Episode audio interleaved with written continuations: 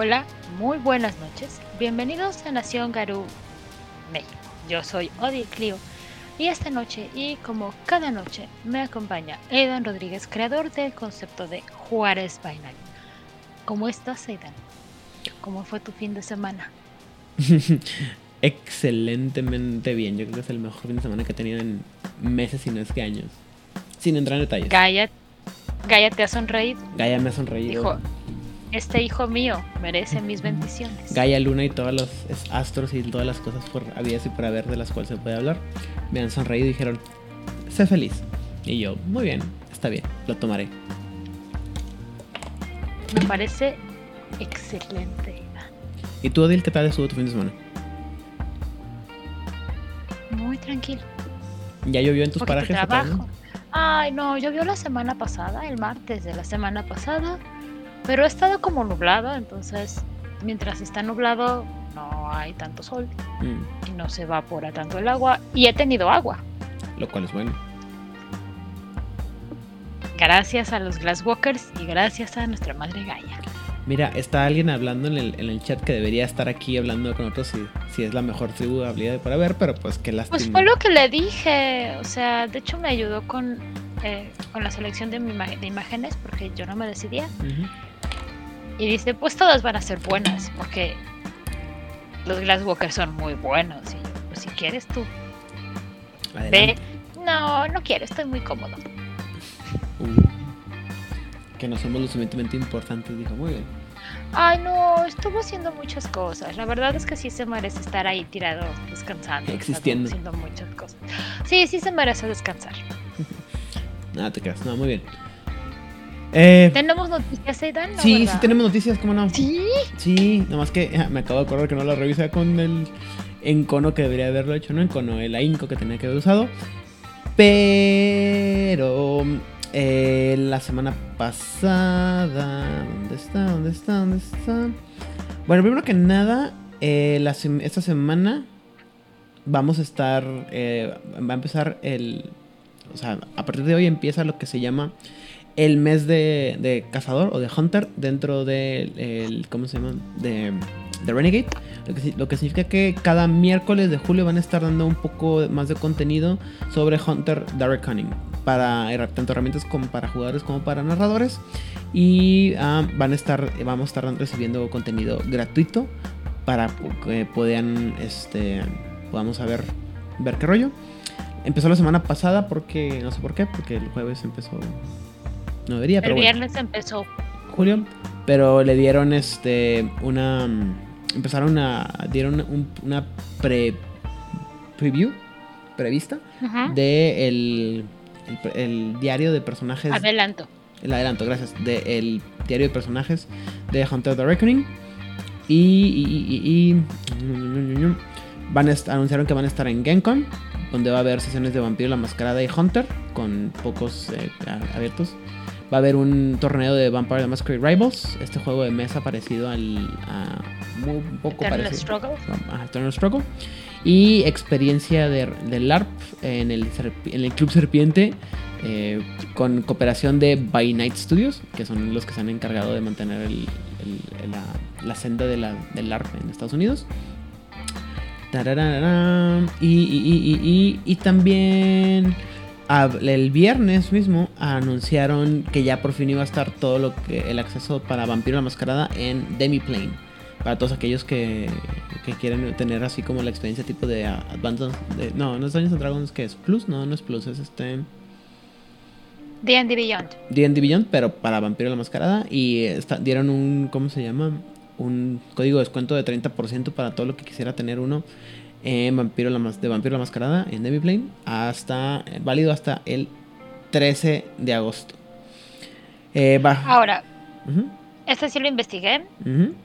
En D&D Beyond, cuando tú te suscribes y haces tu cuenta, tienes gratis, contenido gratuito del libro base. Del, del base, base, base, base. Aquí lo único que tienes gratuito es el Companion, porque es el único que ha salido gratuito. Todos los demás libros cuestan 30 dólares. Esto qué significa que hasta que tú no compres el libro no puedes hacer uso de lo que viene en ese libro. Ujú. 30 dolarucos, que si es el 30 por ciento es 3 por 7. No es, no es el 30%, es la mitad de lo que cuesta el libro Ay, mis físico. matemáticas. Ajá, sí, más o menos. O sea, Pero es 30 dólares, eh, pero no lo puedes descargar, es decir, lo puedes utilizar en la aplicación, puedes consultarlo en la aplicación. Si tú creas un personaje, puedes utilizar las habilidades que vienen en ese libro. Pero, por ejemplo, si yo quisiera utilizar un- la sombra, Ujú. yo tendría que comprar, por ejemplo, el base y el Chicago Chicago by Night. Night. Y solamente tendría acceso a los niveles de Oblivion que vienen en Chicago by Night. Lo que no me queda claro es, por ejemplo, en D&D Beyond lo que tienes es que haces campañas. Entonces tú tienes, en, verdad, en forma gratuita, tú tienes acceso a hacer seis perfiles, seis perfiles, perdón, seitos. y el dueño de una campaña puede decir, ¿sabes qué? Yo para mi campaña compré esto. No me queda claro si en la plataforma de, de Vampiro dices, yo voy a correr, no sé, eh, la caída de Londres, dice Aidan. Entonces compro el base y el Londres. Y para la gente que estamos jugando la caída de Londres contigo, podemos usar Londres. No me queda claro, tendré como que picarle un poquito más. Ojalá se pueda hacer así, porque de esa manera pues saldría un poquito más económico. Ah, ya habíamos platicado de esto anteriormente, ¿no? Eh, si no mal no recuerdo, que, de que no, Cuando recién anunciaron. Que no nos queda muy claro cómo va a funcionar. Este y los precios sí parecen un poco más caros normal, considerando que eh, pues la popularidad no es tan alta. Se supone que las, las herramientas que están disponibles ah, eh, para Early Access va a ser un lector digital, un compendio de juegos, un espacio de juego que supongo que es como una, una sala de chat con video, voz y chat, y ah, herramientas de, de rastreo de, o sea, de journaling o de rastreo de la historia para que los jugadores puedan conectar. Eh, tararara, eh, tienen también herramientas para crear personajes de personaje y las lore sheets. Ah, las, los... O sea, tiene, tiene características de Roll20 para que tengas los chats, los mapas y estos espacios, digamos, como Ujú. para todos. Ok. y la parte privada como D&D Beyond. Y esta plataforma pueden encontrar mejor información sobre la crítica que hay para los jugadores de Pathfinder, porque está en la misma y van a ten- ay, perdón, las mismas am, aparentemente tienen las mismas características, obviamente uno para Pathfinder y otro para Vampiro. Ok. Pero pues Entonces, está medio. No sé, eh, em, ese tipo de. Y esto ya es a tono muy, muy personal. Ese tipo de herramientas que son así como de. De juego online que es para que supuestamente esté todo digital así y que lo puedan compartir. Siempre me deja el, el, el- el regusto de que está pagando uno extra y no son tan tan necesarias como la gente lo como alguna gente dice que es necesario. Digo, entiendo que sacar las cosas por otro lado, las herramientas por otro lado es también a veces un, un dilema logístico, pero no sé, a mí me, me deja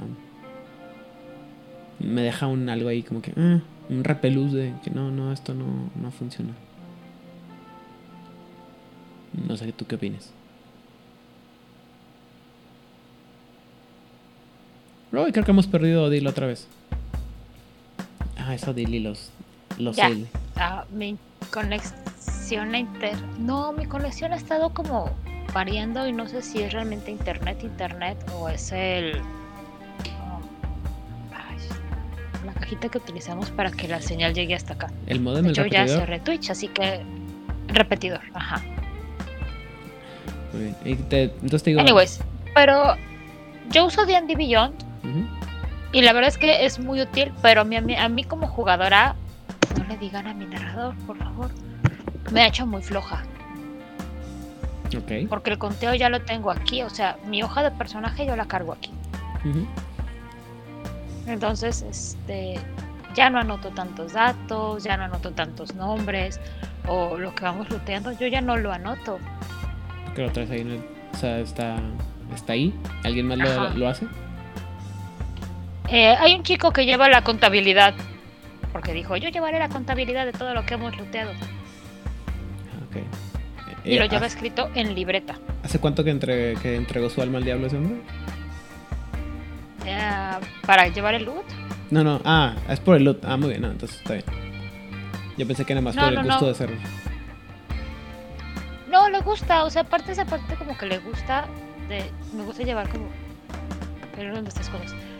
Vaya, la ventaja que yo le veo es la portabilidad, o sea, lo puedes tener en tu teléfono móvil o en tu tableta y realmente no consume tantos datos, al menos el D&D Beyond tendría que haber eh, la de vampiro. Yo esperaría que no consumiera tantos datos Datos o recursos del teléfono. el teléfono, ambos, o sea, tantos datos de de información que estás descargando y que no sea como pesado de te vaya a tirar el teléfono. Mm, Ok. Y dice Ambos. Que está haciendo cálculos y que, él sí- que son como 200 dólares por tener todo en D&D Beyond. Digo, en Vampiro Nexus o no sé cómo. Ese es bundle. Este, tienen el bundle ahorita en 200 dólares. Oh, gracias, ¿no? Qué amable. 215 dólares, más o menos. El bundle son los tres, o sea, el básico, Camarilla, Anarcas. Qué oh, amables. Chicago by Night y Dioses de la Sangre. Si no me falla el... ¿Cu- ¿Cuántos libros son entonces? Cinco libros, seis Pues le- libros por 215 dólares. Vimos la cuenta, te ahorras como 40, te ahorras un libro, digámoslo así. Sí, porque cada libro está como en 60, 50 dólares dependiendo. Creo que el más barato de ahí sería eh, el de los anarquistas a lo mejor. O... No, porque... Está en 30 dólares. Pero por ejemplo, es- esto que me comenta Rigel, que hay paquete de PDF y libros en plataforma, o sea, está chido, pero uno esperaría, por ejemplo, que, que lo pudieras hacer desde el principio, ¿no? O sea, mejor compré el libro físico y que me dieran el código también para tenerlo en, en, en la, en la plataforma esta. Justo la semana O un pasada... descuento, ¿sabes qué? El libro te cuesta 30 dólares. Ujú. Si ya lo compraste, te cuesta 15 dólares para que la plataforma siga obteniendo recursos para mantenerse. Porque estas cosas no son baratas de mantener. O sea, hay algún lugar donde hay un servidor físico o a lo mejor en la nube. Hay gente trabajando y programando todo esto. O sea, esto no es gratis. No. Pero Pero creo que aún así es mucho dinero. Sí, bueno, este. Y también, o sea, en teoría debería ayudar al, al acceso del- de la gente al- a los productos. Pero, por ejemplo, la semana pasada tuve la oportunidad de ir a la vecina ciudad de El Paso y, y de platicar con una. ¿Cómo se llama? Con un- el dueño de una tienda de cómics a la que llevo yendo 20 años. Y este. Y le preguntaba, me dice, es que. Como siempre me dice, ¿no? Es que el único que viene a sacar, a comprarme cosas de World of Darkness era, eres tú. De hecho, estuve así cerquita de comprar unos libros de, de, de Requiem. Y le dije, no, no me sirven, no son tan útiles. Pero, este, dice, y me, y me platicaba, me dice, es que el único que viene a pedirme cosas de World of Darkness eres tú. O sea, vienes una vez cada dos años y te llevas uno o dos libros.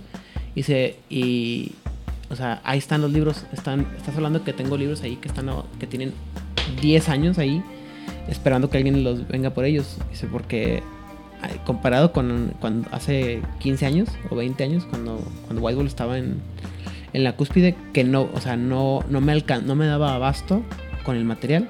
Y una de las cosas que más, eh, la que él dice que las que más ha batallado es precisamente que ahora eh, los productos de World of Darkness son bien difíciles de conseguir.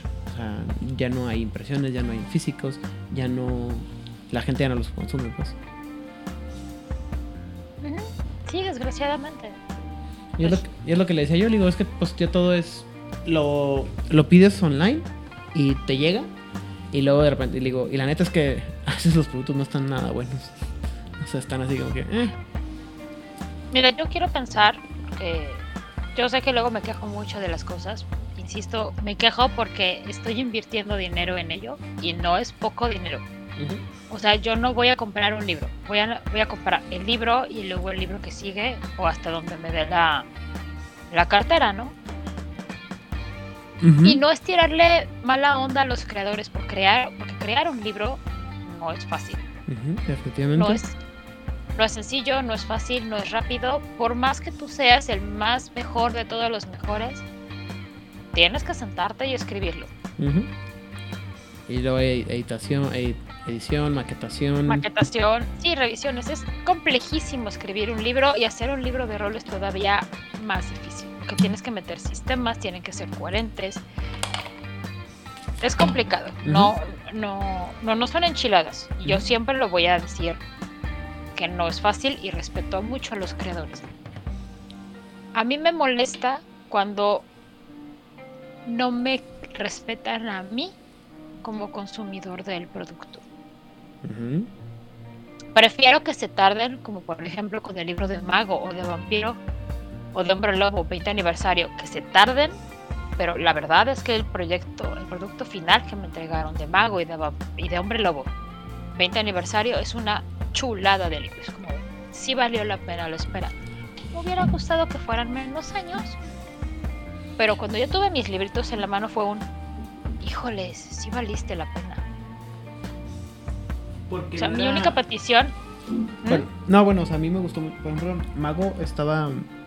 Estaba bien, estaba pensando los. O sea, ¿qué me, ¿por qué me gusta tanto el de Mago? El, el, ladrillo, el tabique ese de asesino de que es Mago 20, 20 aniversario. Pues una recopilación de un chorro de datos, de información, de problemas. Pero aparte te, o sea, te presentaba cosas nuevas, ¿no? Por ejemplo, todo lo que tiene que ver con los, con los dispares. Estaba bien chido, ¿no? Uh. En el de. El de Hombre Lobo o sea, que te pusieron por primera vez hacia los White Howlers como tales. Así que mira, güey, esto es lo que había antes de los White Howlers. O sea, ahí está, ¿no? Vampiro también, o sea. Sí. O sea, te dieron, te recopilaron todo lo que tenían. Quitaron lo que ya no servía para el año 2010. Y te agregaron cositas. O sea, cómo se mueve los magos, los cambiaformas y los vampiros con esta tecnología moderna. Cómo se enfrentan al mundo ahora. Y y eso siento que no está pasando con los productos nuevos que está haciendo de White Wolf. De hecho, es una cosa que hemos platicado. Aún no termino de leer el, libro de, de Cazador, de Hunter. Pero definitivamente no siento, o sea, definitivamente siento que pudieran haber hecho un buen libro de unos 60, 70 dólares con Hunter y Segunda Inquisición y, y hubiera pagado perfecto, o sea, ya hecho, es un buen libro. O sea, te me está dando un chorro de posibilidades de juego, me está dando habilidades, me está dando enemigos, me está dando todo. Y no, y no, y no sentir que me vendieron dos veces un libro con diferentes mecánicas. La Stacy Malibu con sombrerito. Haz de cuenta. Qué bueno como que me gusta como lo explicaste. Así, básicamente. Pero el sombrero es nuevo, no, no mames. O sea, sí. E insistimos, o sea, somos fans, vamos a, o sea, desgraciado o afortunadamente, sí se van a comprar esos productos. Y por eso somos tan críticos. en serio, como comprador, merezco respeto. Mereces que el producto, que se note que le echaron ganas al producto, ¿no? O sea, que lo que agarras al final se sienta como que eres una persona, un, un producto que valió la pena este comprar. O sea, que digas tú, a lo mejor jamás en la pinche vida voy a usar este, este, libro, pero está, está bien bueno y me puedo inspirar en este, en este tipo de cosas. Y puedo agarrar ideas sobre este juego para.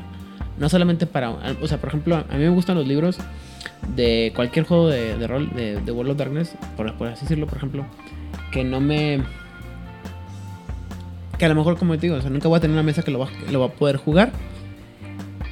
Pero que me inspira para otras cosas. Ah, puedo meter este detalle en, este, en esta otra mesa o en este otro juego. Y ah, se relaciona con esto. Y no que están ahí nomás al vacío. Y eso es lo que me, siento que me pasa últimamente con las cosas de vampiro. Que están así como que todos en el vacío y no, no le relacionan nada con nada. Pero también puede ser que sean viejitos gritándole a las, a las nubes. Sí, yo también me preocupo de, de, esa parte porque claramente ya, ya no soy una adolescente. Y, luego recuerdo los programas que hicimos para el Círculo Interno, recordando varios de los libros y las crónicas, y es un. Es que sí estaban bien malos. Iba con una amiga en la tienda esta de, cómics que te digo, y tenían una copia de las crónicas Giovanni número 2. Me dice, está bueno, digo, no lo compres. No, no, no lo toques, déjalo ahí. Que se quede ahí donde está, en el estante. No merece que salir de ese lugar. O sea, preferí que comprara un libro de, de Señor dueño de la tienda, ni siquiera le pase el trapo. Sí, no, o sea, preferí que comprara un libro de. ¿Cómo se llama? De, Así. Chécate, o sea, fíjate el nivel. Preferí que comprara un libro de línea de sangre de Requiem que la Giovanni Chronicles 2. Y no era uno de los buenos, güey. O sea, era, creo que, no creo si compró el de, lo- el de Además, creo, que compró el- creo que compró el de The Hidden en lugar del de, de las dos. Estaban The Hidden y creo que Legendaries. Y le dije, Legendaries está mejor que The Hidden. y así como que no, no, no, no. Dije, no, por favor, no. Me dijo, "Rec- eh, Giovanni Sí. Le dije, no, no, no lo toques así, déjalo ahí.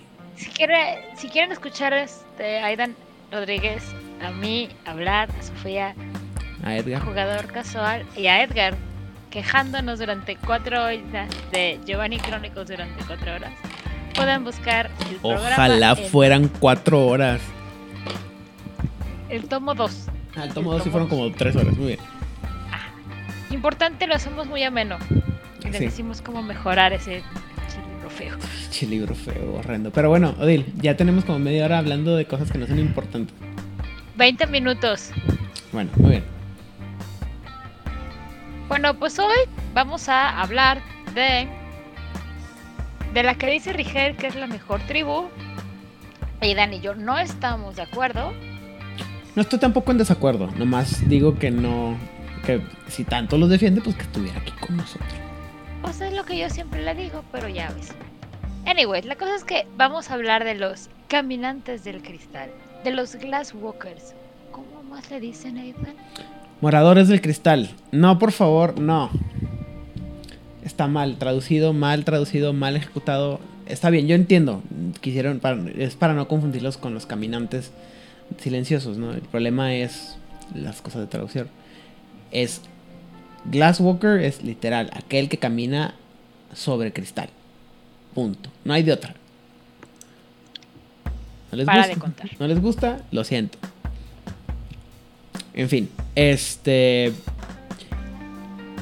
Ya, no sé si lo he platicado, pero la idea de los de los este, de los Glasswalkers me gusta mucho. O sea, me- la idea del, del hombre lobo urbano me gusta mucho.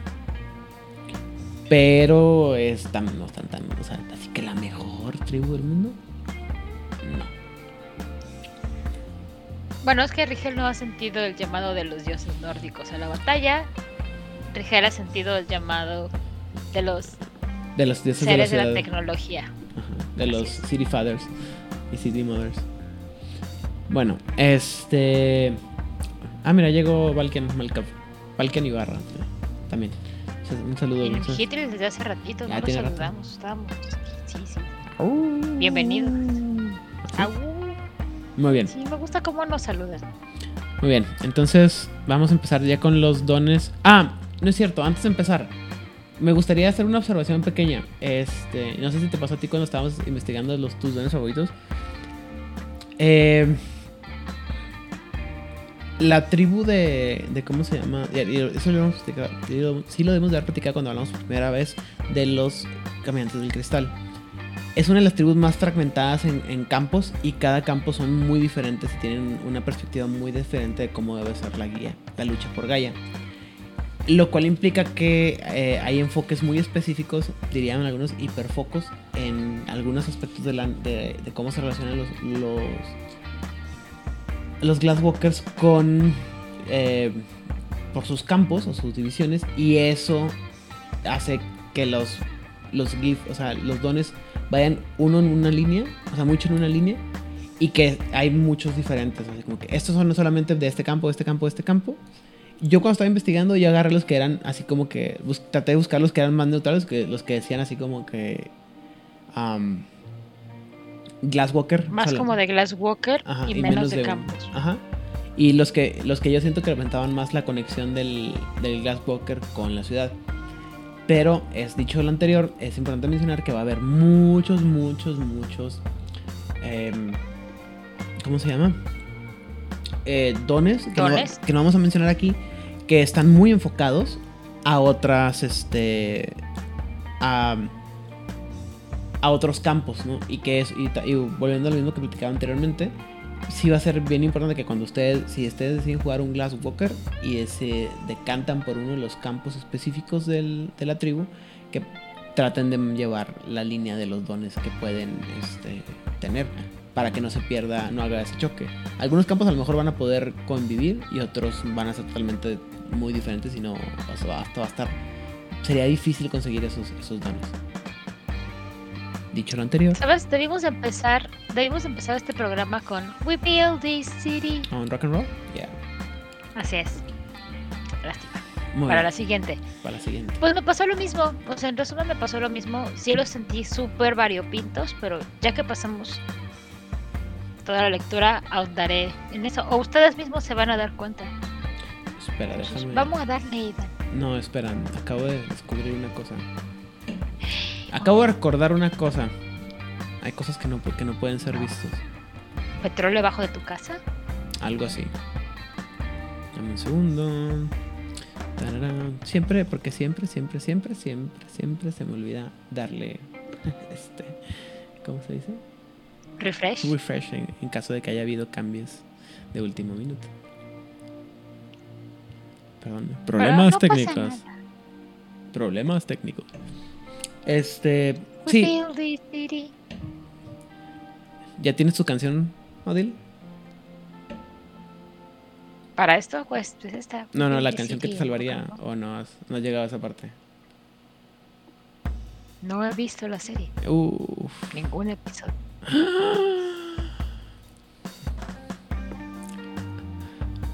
Iba- y te- De hecho, estuve a punto de decirte alguna cosa así con como. Acerca de por qué no me llama la atención. Eh, A ver, eh, te doy. Dame cinco minutos. En lo que termino de revisar esto, ¿qué te parece si tú nos explicas por qué no te llama la atención? Porque yo sí viví los ochentas. Entonces, este, todo lo que te presentan en, Yo recuerdo que eran horribles. en la serie, básicamente, o sea, todo lo que te presentan en la serie es una idealización de lo que se cree eran los 80. Dice, no, dude, así no eran los 80.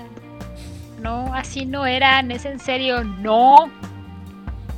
Y y decía justamente Rigel que una de las cosas que tengo como más claras en mi mente de qué representaban los 80 era ir al banco,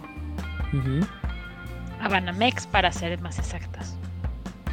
Tenían estos grandes ventanales que daban en la calle y eran ahumados, ok, café. Muy bien. El interior del banco tenía alfombra, café. Uh, sí. Pintado en beige, con muebles de madera, café.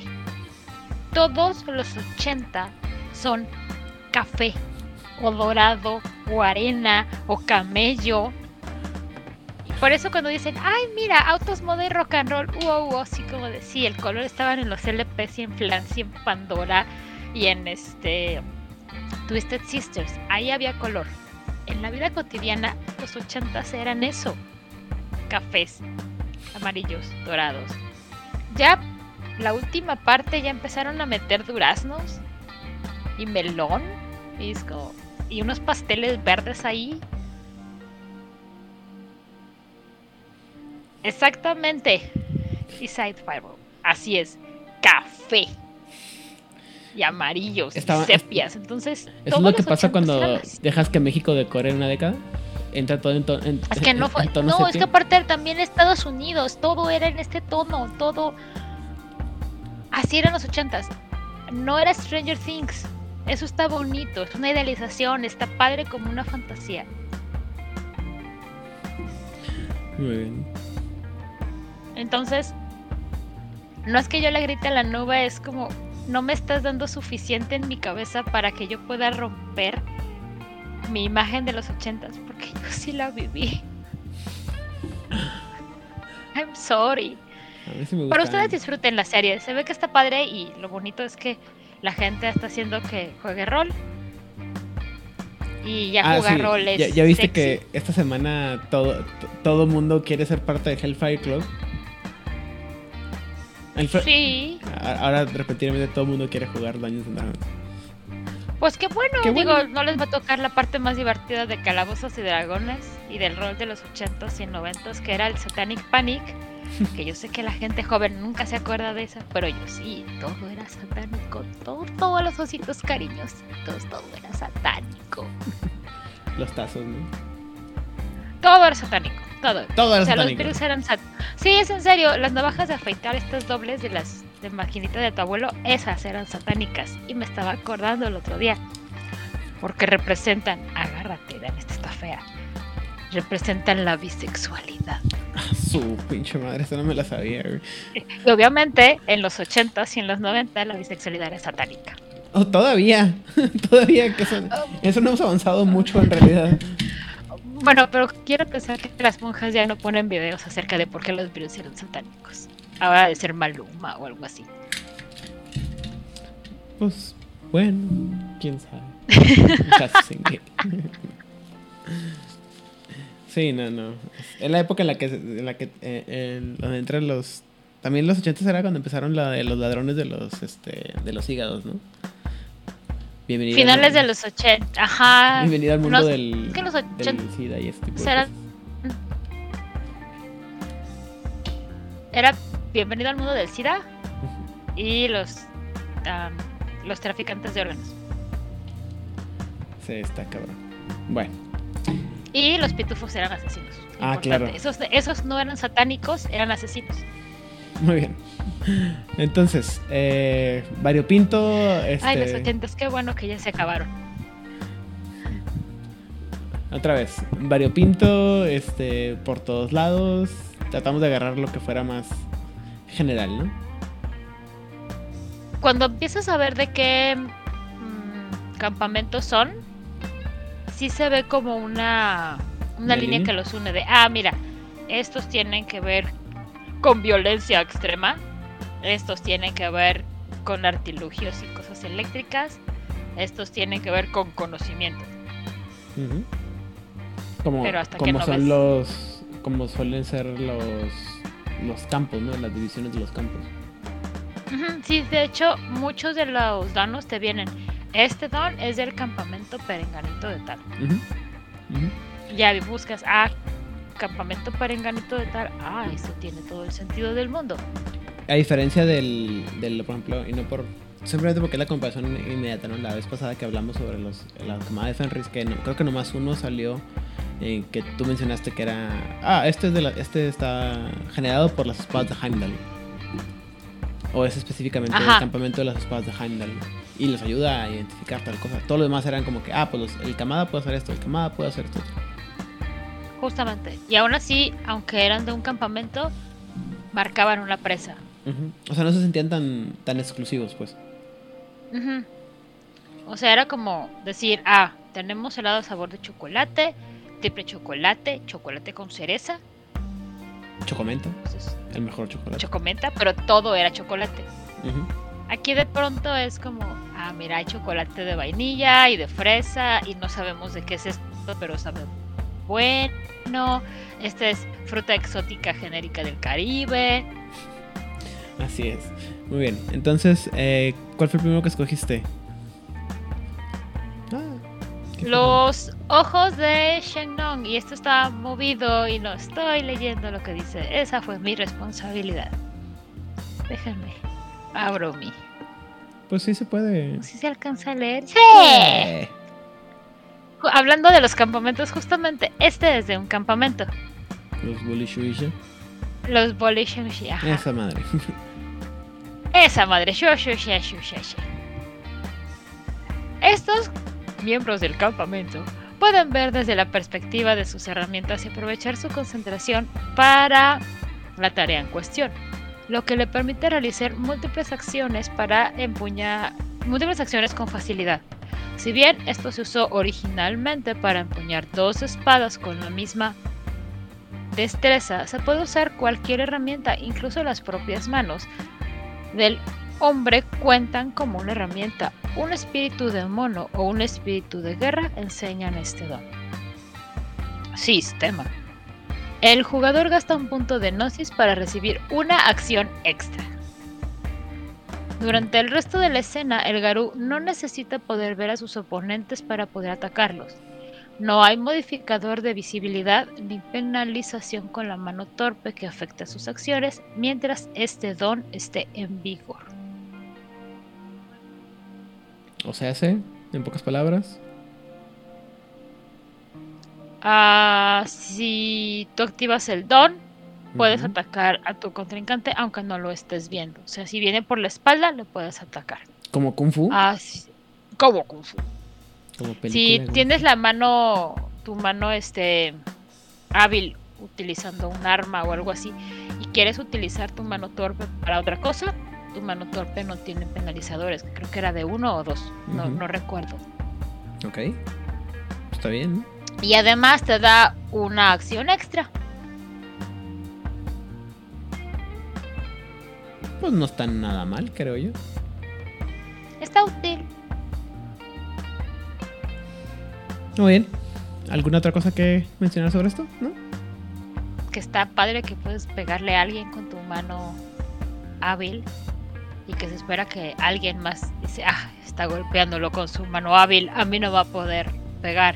Y tenga la codazo con el brazo. Solamente, insisto, hábil. voy a mencionar el hecho de que esto suena muy Kung Fu y la, este, esta es un... O sea, mucho de película de Kung Fu que atacan así de que ¡Wah! Cuando te ven así. Eh, Ajá, es, "Oh". Es como... Me estoy imaginando a, a Rafiki así cuando llega el último, la última llena así y que Le pega. Así. Sí. Pero aparte, este, eh, es, es, este, ¿cómo se llama? Es, o sea, hay que notarlo, hacer notar todo esto muy kung fu y lo, lo saca al campo de los Bolu Shuize, que son los, los, los hombres lobos chinos. Bueno, los caminantes del cristal chinos. Literal. Entonces, Pues, muy bien. pues así. Pues así. Muy bien. eh, por mi parte, yo, esco- yo escogí una que siempre me hago. Me, no, no- no es la- estoy que es la primera vez que lo veo, pero. Y no me acuerdo por qué tengo esta, esta imagen ya, ya visto en algún lado. La visión de rascacielos. Eh, creo que también está, es, es compartible con lo de los homies, pero me gusta mucho la idea. Que bien dice que si bien la jungla ur- urbana ofrece muchas posibilidades nuevas para el cazador, también presenta sus partes de, difi- de- de dificultad. Uno de los problemáticos es la posibilidad de que su presa se deslice entre la multitud y simplemente desaparezca. Con este don, el caminante del cristal puede ver a través de los ojos de un espíritu de cristal en la ventana de un rascacielos para elegir a su, presa desde arriba. El padre de la ciudad o un espíritu de cristal enseña este don. Básicamente lo que dice es que mientras haya un cristal donde puedan ver, el- ellos pueden tener una visión, cambiar, mandar su visión para, para ese, esa parte, ¿no? Y ver, te permite ver desde las alturas, por así decirlo. Qué miedo. Suena muy acosador eso, Aidan. Lo siento. No puedo negar esa parte de mi personalidad. Muy bien. Pero el- también muy útil. Si estás buscando a alguien en las ciudades, siempre hay cristal. Así es. Siempre. Y entre más moderna sea la ciudad y más metropolita sea, o cosmopolita, no sé cuál sea la.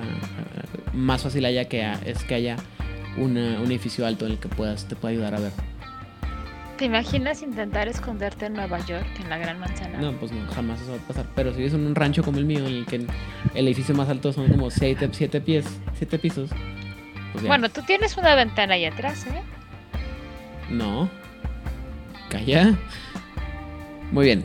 Eh, dice que el jugador va a tener una tirada de Gnosis con dificultad 6 y por cada éxito obtenido el personaje puede ver desde la perspectiva cualquier ventana del área, alrededor de más o menos media manzana, durante un turno. Si eso para encontrar detalles específicos, el narrador puede solicitar una segunda tirada de percepción y alerta, perdón, agregando un dado de bonificación por cada éxito obtenido en la tirada inicial de Gnosis para ver si la marca se puede detectar, o sea, el objetivo se puede detectar a tiempo.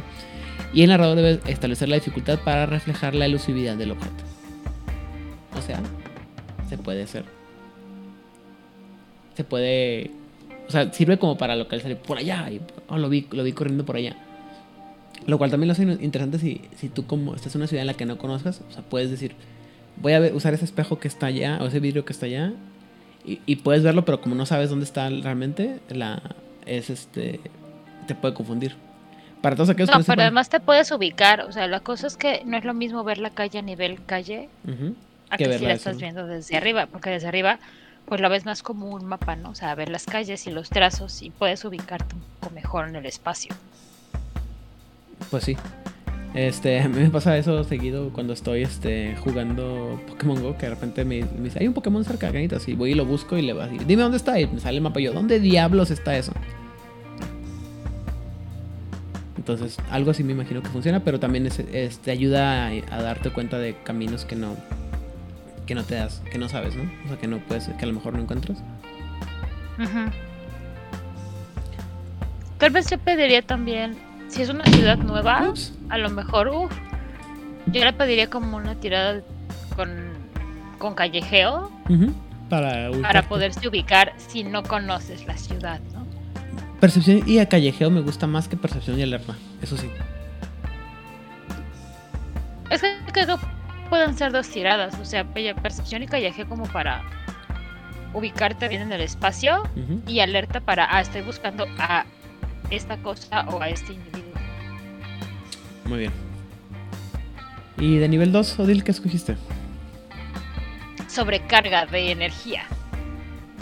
Al hablar con los espíritus de la electricidad, el Garú provoca un apagón en un área extensa. Un elemental de electricidad enseña este don. Sistema. El jugador gasta un punto de gnosis y tira astucia más ciencia porque ciencia, hijo. Ciencia. El número de éxitos determina el tamaño de un área que se oscurece. Un éxito dejaría sin luz una sola habitación, mientras que cinco controlarían el suministro eléctrico de todo un vecindario. Muy bien. Básicamente, este, los, lo pones a todos en, oscuro, en oscuridad, ¿no? Y en el fondo se escucha a Yuri cantando con el apagón. ¿Qué Cosas cosas? suceden". Yo estuve a punto de escoger este. Ese que tú escogiste me gustó mucho. Porque se me, hizo, se me hacía bien útil la idea de que, o sea, como cazador urbano, es mételo a, a tu enemigo o a tu presa en oscuridad. y Ya tienes una ventaja automática. Sobre todo considerando que un lobo va a tener la posibilidad Porque de tener- la-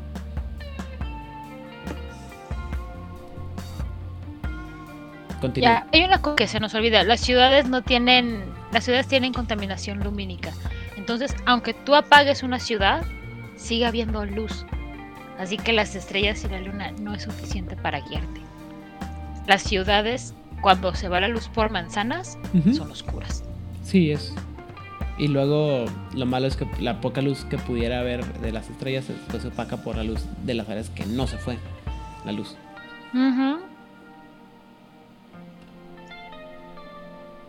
Muy bien. Eh, Por eso me pareció muy útil, muy de Glasswalker, muy intrínseco de yo estoy en la ciudad, que es más ur- urbano que la luz eléctrica, al menos en el siglo XX y siglo XXI. bueno. Por mi lado, yo escogí la- el, que se llama Cibersentidos y básicamente dice que tan- al estudiar tanto sentidos naturales como las capacidades sensoriales de las máquinas, el Garú puede cambiar los primeros por los segundos. Por lo cual puede optar por cambiar la audición normal por, por la, la audición de radar o la ubicación radar o la visión ordinaria por la vista infrarroja o ultravioleta. Dice que cualquier espíritu tecnológico puede enseñar este don y el jugador va a gastar un punto de gnosis por cada sentido afectado y tira percepción y ciencia a partir de y a partir de ese entonces para activar los nuevos sentidos del Garú y dura una escena. Y esto me encanta porque pues básicamente vas a usar nuevos eh, sentidos de una manera u otra. Eh, o sea, es muy parecido, es ligeramente parecido a esta idea que man- manejaba en el, en el don anterior. Pero aquí lo que haces es sobre todo esta capacidad de cambiar. Me gust- lo que a mí me llamó la atención es esta capacidad de cambiar de, por ejemplo, de tu visión normal a una visión infrarroja o ultravioleta. En, eh, me sentí que es como esta parte de las películas o de las series de, policías en las que van a atacar al, a algún lugar y usan su visión infrarroja, su visión este, ah, ultravioleta para hacer que para poder ver dónde están los enemigos o las presas o lo que sea algo es como la para todos aquellos que han jugado este los juegos de Arkham de Batman pues es obviamente la, la, la bativisión ¿no? entonces eso me parece me pasó muy interesante y eso fue lo que me gustó y otra vez también la idea de que va con el, la idea de que bueno el, el, el caminante del cristal el Glasswalker va a tener sentidos y va a tener habilidades que un lobo normal no va a tener simple y sencillamente por la conexión espiritual con lo tecnológico. Sí. Pues totalmente coherente con lo que hace la tribu. Ujú. Nivel 3, Odil. Pez globo de acero. Ok. Sé que ese no es un pez globo, pero se aguanta. Uno de los regalos más extraños del 10 Ultimate. Este truco viene como una extensión del regalo Steel Fur. que es otro Don. ¿Mm? Al igual que él, el pelaje de el Soldier, ¿Mm? que me imagino que son títulos de los campamentos, se vuelve metálico. Sin embargo, el metal es mucho más duro con esta versión. Y el Garú se hincha hasta tres veces su tamaño normal, como un pez globo. Mm.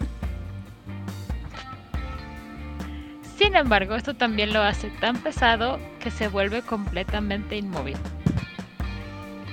Pero es una excelente tapadera y con este propósito se suele emplear el don. Y esta es la razón por la que este don me gustó. ¿Cómo es que consigues aprender el don? Porque creo que es hasta el momento el don más... La forma de conseguirlo es como el más... ah, What? Ajá. Ah, ¿Cómo obtienes el don? El don te lo enseña una araña, un patrón, Pattern. Ujú. ajá, una araña de, pat- de- de patrón, ajá, encontrada en un accidente automovilístico en el que murió al menos una persona y la bolsa de aire no se desplegó. Sí, es algo deprimente, pero el don es ampliamente conocido. Qué extraño, güey. Bueno, en fin. específico, diría Isaiah Fireball. Y sí, por eso me encantó. Es como, ¿y qué vas a hacer? Tengo que ir a buscar una araña de los patrones. Ok, ahí hay una. No, no, no. Pero tengo que estar seguro de que esa araña estuviera en un accidente. Y así. Y por eso me encantó el don. Por lo específico de la manera en que lo aprendes. Sí estaba. Perdón. Igual que con Steel 4, el jugador gasta un punto de fuerza de voluntad y tira resistencia más ciencia, dificultad 7. Cada éxito añade un dado a la reserva de absorción de el Garu. Una vez que has sumado el total final, la reserva de... No remojo claramente, perdón la mala traducción.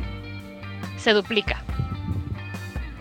Sin embargo, mientras está activado el Garú, que debe estar en Crinos, Hispo o Lupus, o sea, más grandecito, tiene tres veces su tamaño normal en todas las direcciones y pesa demasiado para poder moverse. La mayoría de los días Ultimae que emplean este don, primero se enroscan en una bola para no estrellarse con el resto, con el techo. Está padrísimo. Este, Te haces una pelota de hierro gigantesca que va a aguantar y, y aguantar y aguantar. ¿Nunca has jugado este bueno, supongo que no, pero nunca has jugado a Mario and Luigi's Bowser's Inside Story? No. Bueno, es un juego de rol de un juego de ataque por turnos de Mario y Luigi en el que todo empieza cuando las, los Toads del reino de Cham- Mushroom se toman unos, unos, unos blobs y todos crecen y hacen redondos y gigantescos. Y tapan Los todas Toads. las- ajá, y nadie los puede mover. Y en un momento el Bowser se come uno y termina gigantesco y todo así. Pero sí, o sea, el chiste está bonito, ¿no? Pues está padre así de. ¿Y cuál es tu trabajo en esta misión? Estorbar. estorbar literalmente. O sea, ahí sí que el que no ayuda, poco estorba. Ajá, o sea, aquí hasta estorbando vas a ser de utilidad. Así es. Entonces, me pareció maravilloso que tu don sea estorbar, resistir y la especificidad, especificidad, Especificidad. espe- Esa cosa. para aprender el don, porque creo que hasta la fecha no habíamos encontrado algo así de puntual. Qué lástima que no esté Pepe aquí para decirnos, ah no, el don de Bululú que encuentras en la página 45 del libro perdido del tomo Nadie se acuerda. Y, seguro- y luego aparte tienes alguno, un compañero que tenga una buena foto, si lo va a hacer así. Creo que el de- precisamente el Cama de Fernández con Might of Thor, así de que a la chingada, güey, está bien, así como que. Exacto. Guiño, guiño, referencia, referencia. Así es. Muy bien, eh, yo por mi lado eh, escogí el de electrochoque o electroshock. Eh, dice que los Glasswalkers pues, son la tribu del vidrio, el acero y la electricidad. Este último elemento se puede usar para dañar directamente a los oponentes que el Glasswalker puede tocar o que están tocando un material conductor como el metal o el agua. Este don lo enseña, mm, para sorpresa de absolutamente nadie, un don de electricidad. Eh, lo que pasa es que el jugador va a gastar una cantidad de puntos de rabia. Cada punto de rabia gastado inflige tres niveles de heridas agravadas a los oponentes de los Glasswalkers. Estos niveles de daño se pueden dividir entre tantos oponentes como puntos de rabia inviertan en este don. Y como es habitual, el personaje no puede gastar más rabia que la mitad de su valor permanente en, su, en un turno. Pero vamos a decir. En un turno. Ajá. Pero vamos a decir, tienes 4 de rabia. Bueno, vamos a decir que tienes 6 de rabia. Para que puedas agarrar 3. Lo que implica que puedes hacerle a 3 enemigos 3 niveles de daño grabado.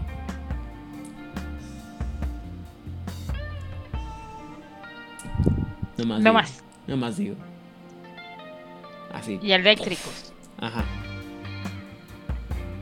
Que esos no son soqueables, ¿no? O sea, no debería ser soqueable.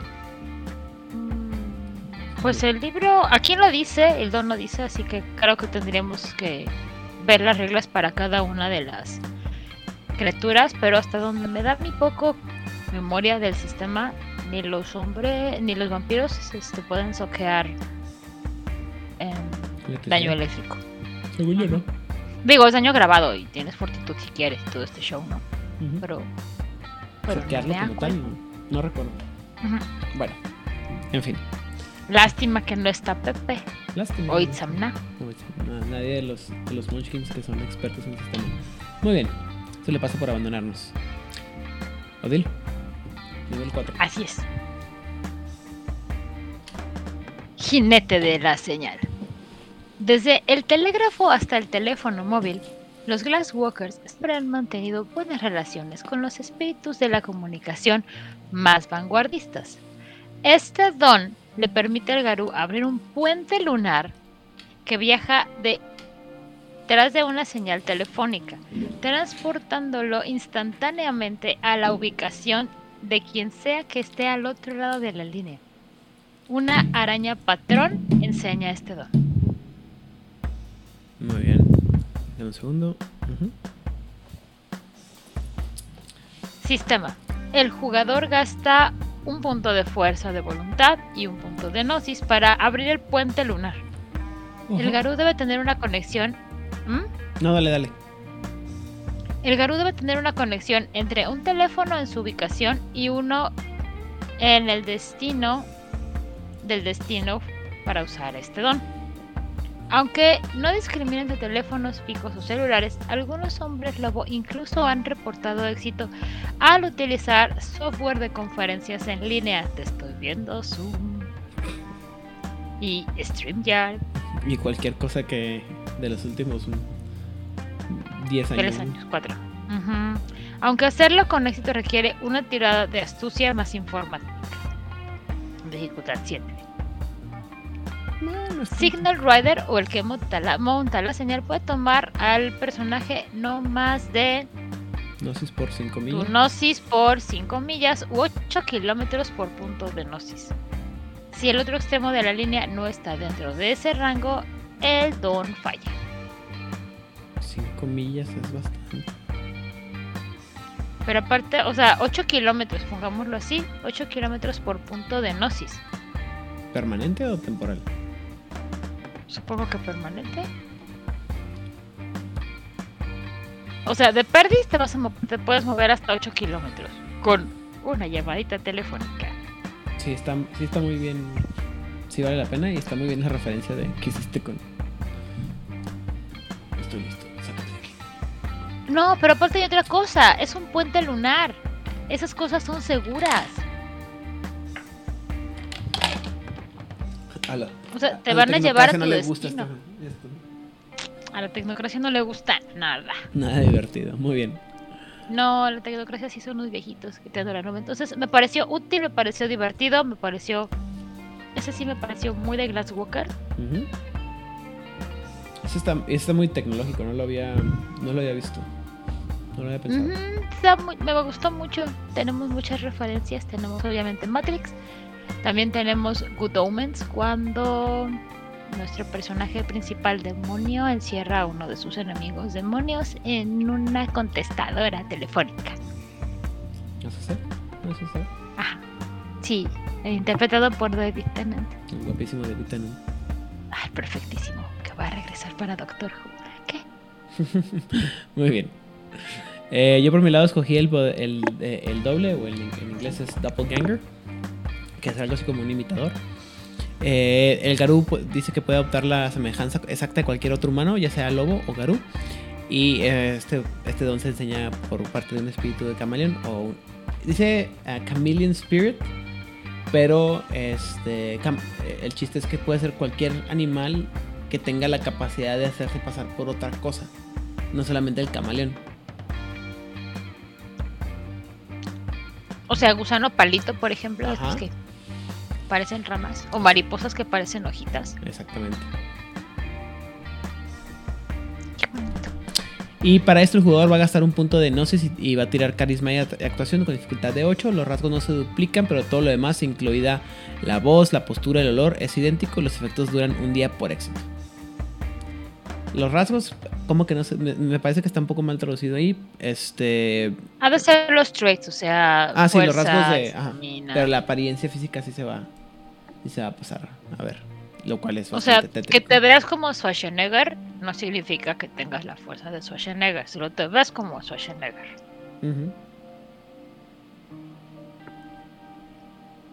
Muy bien. Este. Entonces seguimos. Nivel 5. Ya casi acabamos. ¿Qué?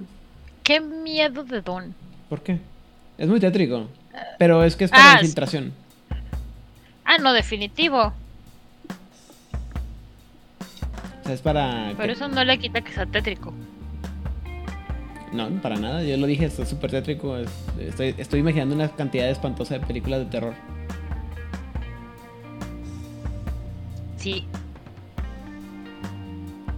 Muy bien. Entonces, nivel 5, Odil. Invocar arañas de red. El Garú puede convocar a una araña de red. Un espíritu tejedor que otorga a su invocador un control casi absoluto sobre cualquier sistema informático. La araña puede interrumpir, borrar o destruir cualquier sistema al que se le envíe. Los efectos exactos se dejan al narrador, pero normalmente son destructivos. Un avatar de cucaracha enseña este sistema. El jugador gasta un punto de gnosis y tira carisma más computadora. Dificultad 8. Si tiene éxito, aparece la araña de la red y obedece las órdenes del Garú.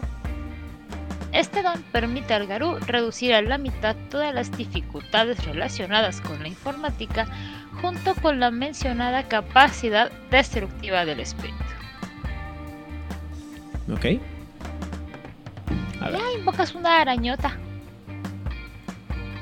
Pues que también el chiste es que los los los Spiders son sí son como enemigos bastante malditos, ¿no? Y la gente sí le tiene mucho mucho odio, miedo. Digo, estoy seguro que si, si tuviera la capacidad de recordar todas las cosas malas que puede hacer un, un Spider también estaría cagado de miedo. Pero como no las puedo recordar ahorita, Ah, qué padre. Una arañota. Pues no son las que están ahí tejiendo la realidad constantemente. Cuando vas a la no están así de. Así es. Justo así. Y se enojan contigo cuando haces cosas que rompen. Este. Su telaraña. Se enojan mucho. Y te atacan en grupitos. Muy bien. Y yo escogí... Pero aparte son arañas sabes que yo no podría tocarlas, entonces eso sí sería un problema para mí. ¿Y, dices eso cuando pones esta imagen de dientes? No, es, es, de una serie de... No recuerdo cómo se llama la serie, pero es, bueno, ahorita explico por qué va. Eh, el, el Don Quijote se llama La canción de la bestia de la ciudad. Y dice, bueno, los, los lupus de muchas tribus conocen las canciones de la gran bestia que pueden invocar monstruos semi legendarios como tiburones gigantes, hombres mono y dinosaurios. Eh, y si bien los monos zorrillos, los Diablos y los hombres polilla no son comunes en las ciudades, el bien informado caminante del cristal puede convocar fuerzas de igual poder con este don. Este don solamente puede ser, o suele ser enseñado, mejor dicho, por un padre o madre de la ciudad, a menudo a cambio de una de la realización de una gran araña, hazaña, perdón. ¿Y qué es lo que hace en realidad? o sea, a lo mejor en la, en la, en la descripción no, no, se explica bien, pero en la mecánica está bien padre. El jugador va a gastar los puntos de Gnosis y de carisma y callejeo, que dificultad 8. Una bestia de ciudad es más o menos una entidad mitológica real y más un evento, maquinaria de construcción arrasada, un edificio que se derrumba, una plaga de infernales, incluso un increíblemente agresivo, día de del día de Santiago o una bestia en la calle que se descontroló. Una fiesta, perdón, en la calle que se descontroló. La bestia se quedará el tiempo suficiente para ayudar a inmovilizado a derrotar a los enemigos de Gaia. Su naturaleza depende de la historia, pero es muy probable que sea muy poderosa. Es decir, vas a hacer un desmadre para que aparezca todo y todo, o sea, es estos monstruos o estas cosas que, nos generan un poco de miedo cuando pasaran en la, si pasaran en la, en la realidad. Y básicamente está hecho solamente o, o sirve solamente para causar daño y terror a tus enemigos. O sea que si estoy en Japón, ¿puedo llamar a Godzilla? No, porque eso sería de los lupus de las tribus de las otras tribus. Por eso dije, si estoy en Japón. Ajá. O sea, en Japón sí puedo invocar a Godzilla. Acá no. Vaya, sí. Podrías invocar la destrucción que genera Godzilla, pero no a Godzilla mismo. ¿King Kong? Tampoco. podrías a lo mejor este, invocar el, el ruido del el, grito de Godzilla. Ah. Ay, tan bonita Godzilla. Y nada más que te, que te saca de pedo. Pero el chiste es que genere algo que, que haga ruido para, para sacar o sea, para atacar a tus enemigos. bueno, que haga daño a tus enemigos. Más que Nada más. Nada más. Pero también me gusta la idea de que o sea, que si, si tienes, si tuvieras las suficientes tiradas y pudieras invocar este criaturas legendarias míticas como el, el Mothman o una cosa que la gente le gusta a la gente aquí, en, aquí en el rancho en donde vivo sería el muy legendario ingeniero Benavides, el hombre pájaro. El hombre pájaro. O podías invocar, en Nueva York podías invocar el famoso, el infame lagarto albino de, de los. ¿Cómo se llama? De la película de los 80. Ajá, exactamente. El que sí vale la pena. Ah, ¿no tenemos dones de nivel 6? No. Oh my god por alguna razón estos no tienen dones de nivel 6. A nadie le gustan las, las, bocas por eso. Deja de molestar a Rigel. No, lo Mira, participa constantemente. Constantemente, sí. Hoy, hoy, está muy, hoy está muy activo, Rigel. Hoy sí se merece la, la ¿cómo se llama? Eh, el sticker de, de abejita trabajadora. Así es. Estrellita en la frente. Entonces se la pongo. Muy bien. Sí, me gustaron. Y sí. Había uno que, que no puse porque dije no sé cómo lo voy a representar. Y es que eh, es creo que de rango 3. Y es que el Garú puede tener la apariencia de algo sagrado para quien lo está viendo. Ah, sí lo vi, pero dije yo, nada, está muy, muy mamón. Pero lo interesante es que el Garú no tiene como control realmente de lo que va a ver el otro, sino que depende como del entorno en donde lo esté haciendo. Entonces depende más de la, pues de la gente que está viendo. Ajá, o sea que si hace eso en la Ciudad de México va a ser pues una virgencita de Guadalupe o vi. Muy bien. unos, buenos tacos también. Ay, taquitos.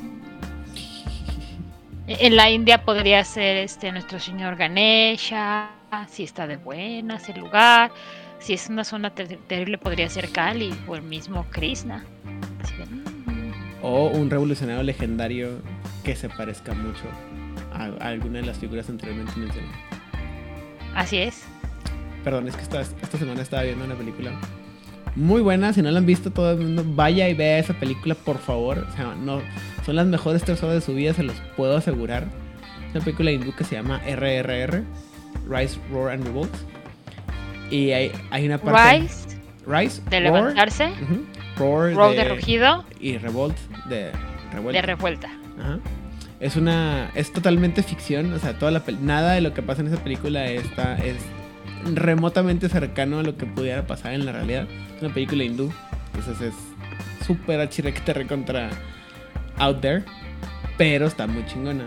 Y este, cerca de la. Del, hay una parte.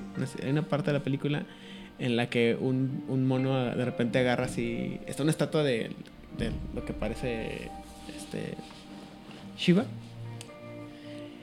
Con arco y flechas y todo, y de repente lo agarra el güey y se pone y se, así se para con todo. Y, y- y yo estaba viendo la película y así de que, ah, claro, está, está, está canalizando el poder de Shiva para, para pelear por la India, ¿no?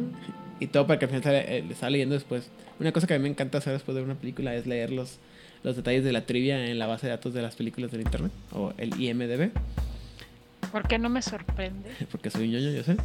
Y, decía, y lo decía así, la trivia, o sea, este güey no se está, no to- aunque todo el mundo piensa que, se, que lo que está, está vistiendo o, o tomando el papel de Shiva, no, está tomando el papel de un revolucionario, no sé quién, no sé qué, no sé cuánto, que es uno de los, eh, ¿cómo se llama?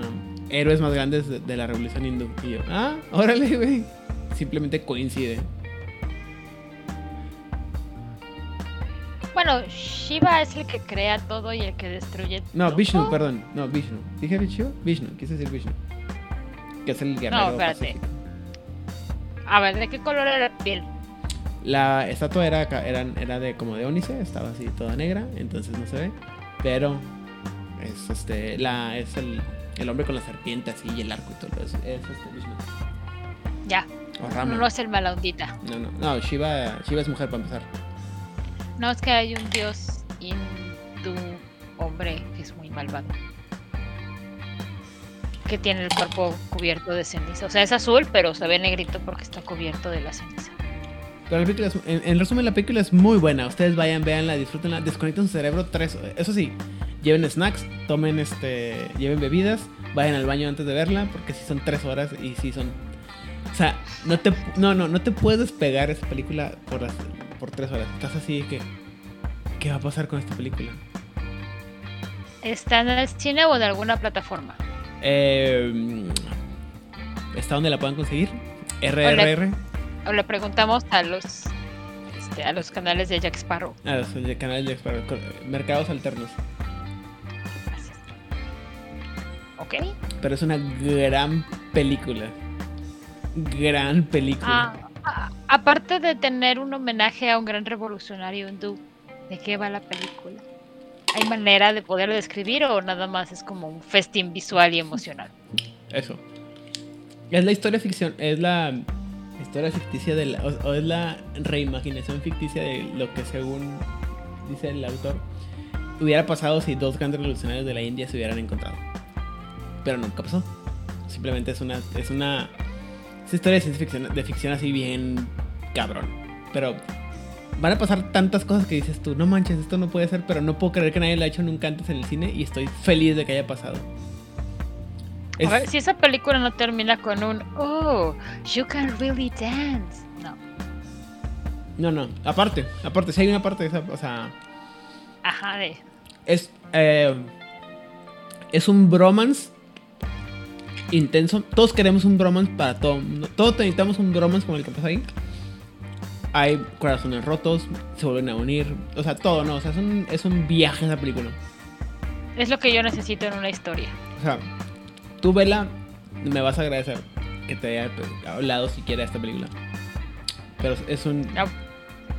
O sea, no. La voy a poner en mis pendientes para el fin de semana, porque si todo sale bien, esta semana termino de ver Misterios sin resolver.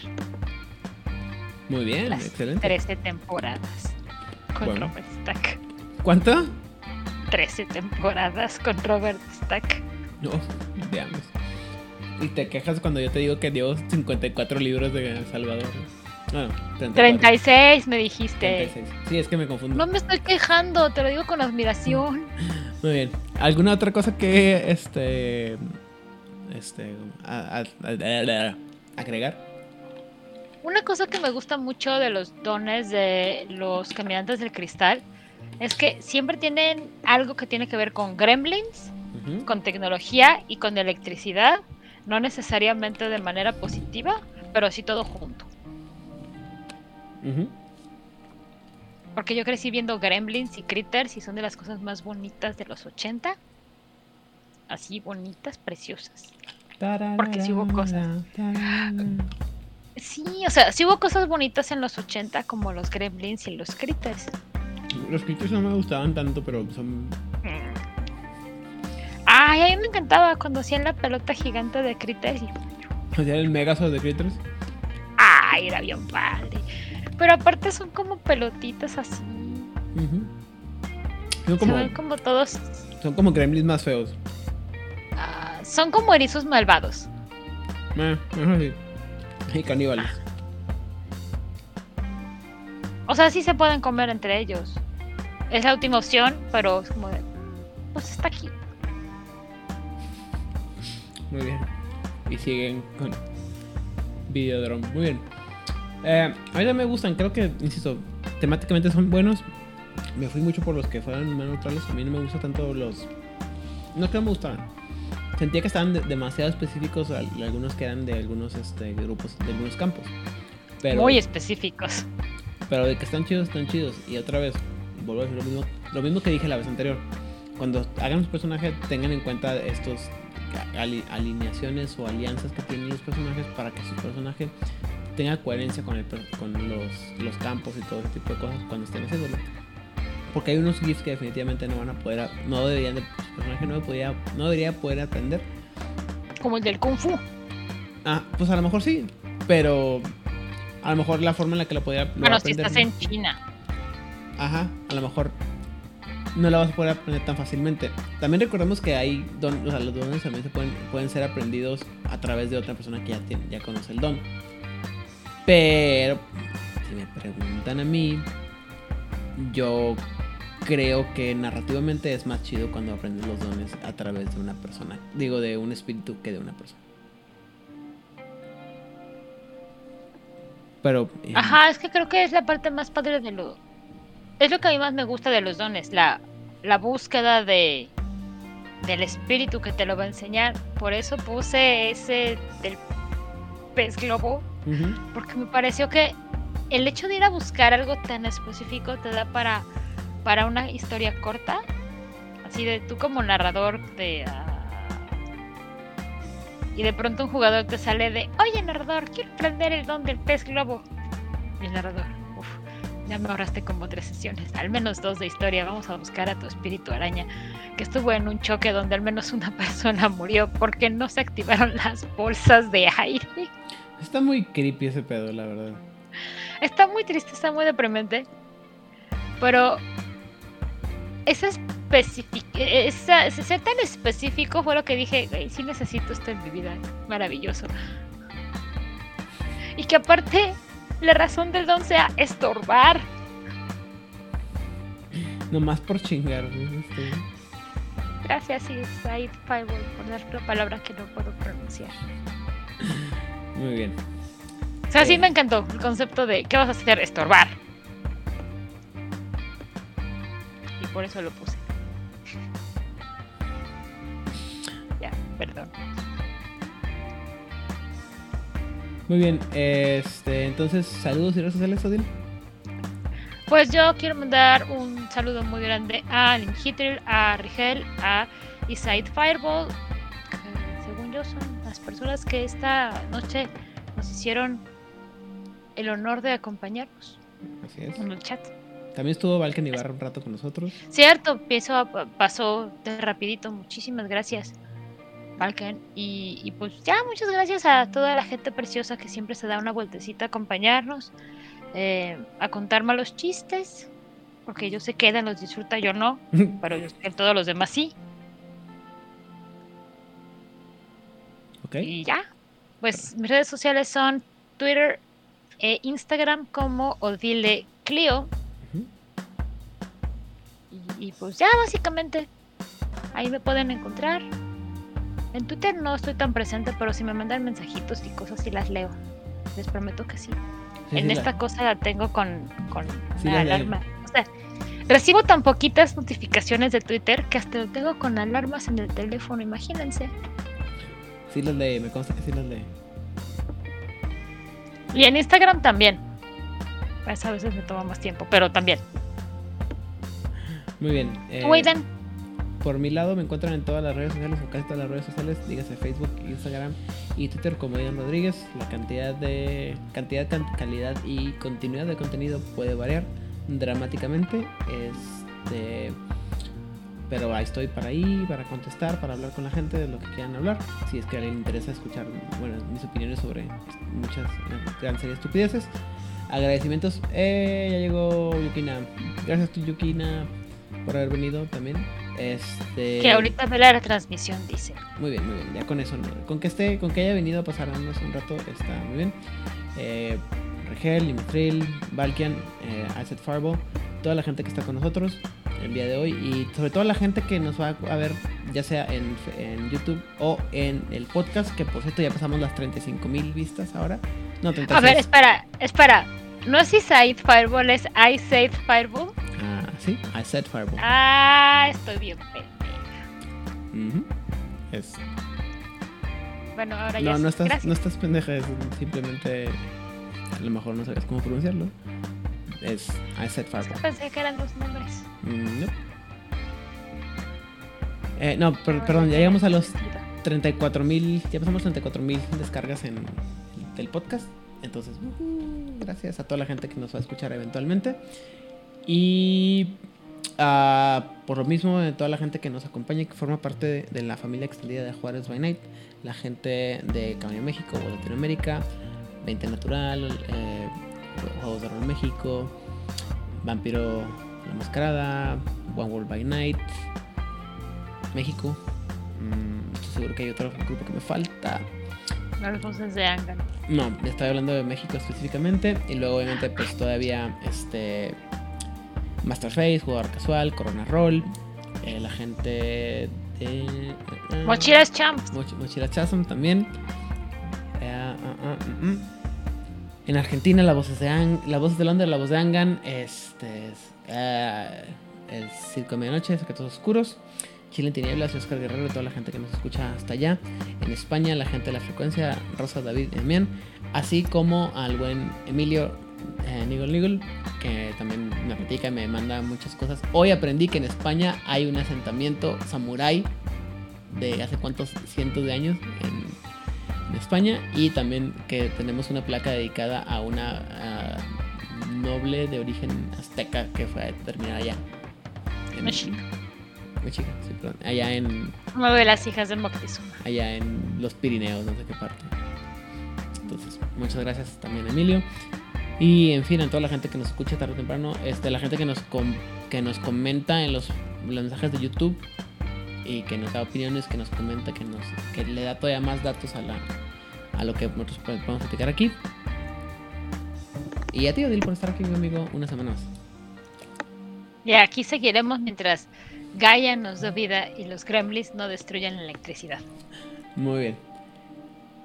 Entonces, Pues, gente preciosa, que tengan una semana fantabulosa, con clima delicioso, entre 20 y 25 grados, con unas pocas lluvias en la tarde. Les deseo agua y comida en sus casas, que tengan una maravillosa semana. Nos vemos aquí en el próximo lunes. ¿y ¿qué nos toca hablar de la semana que viene? No lo hemos dicho, es cierto, perdón. A, B, C, D. ah, Saquemos el mapa, saquemos la planeación, porque. Porque si alguno de ustedes va a querer hablar, ya saben, tareas, si alguien quiere venir a hablar con nosotros o nos quiere mandar simplemente cuáles son sus GIFs favoritos de cada nivel, estamos aquí. Todavía nos O quiere venir a hablar de los dones de su tribu favorita. También. ¿Y por qué creen que piensan que son tan eh, adecuados para su tribu? En un segundo.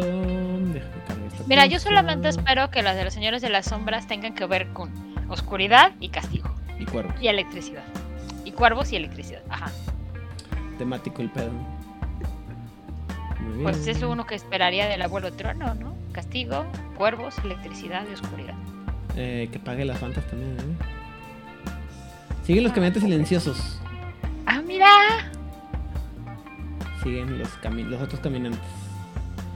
Siguen los caminantes silenciosos. Para todos aquellos que les interesen, que les guste la tribu, que nos escuchen, recuerden que eh, entre más rápido nos lo manden, si es que lo quieren mandar, o si alguien se quiere apuntar, este, entre el miércoles que sale esto al público fuera de Twitch y el lunes que hacemos la transmisión, estamos aquí para platicar con ustedes.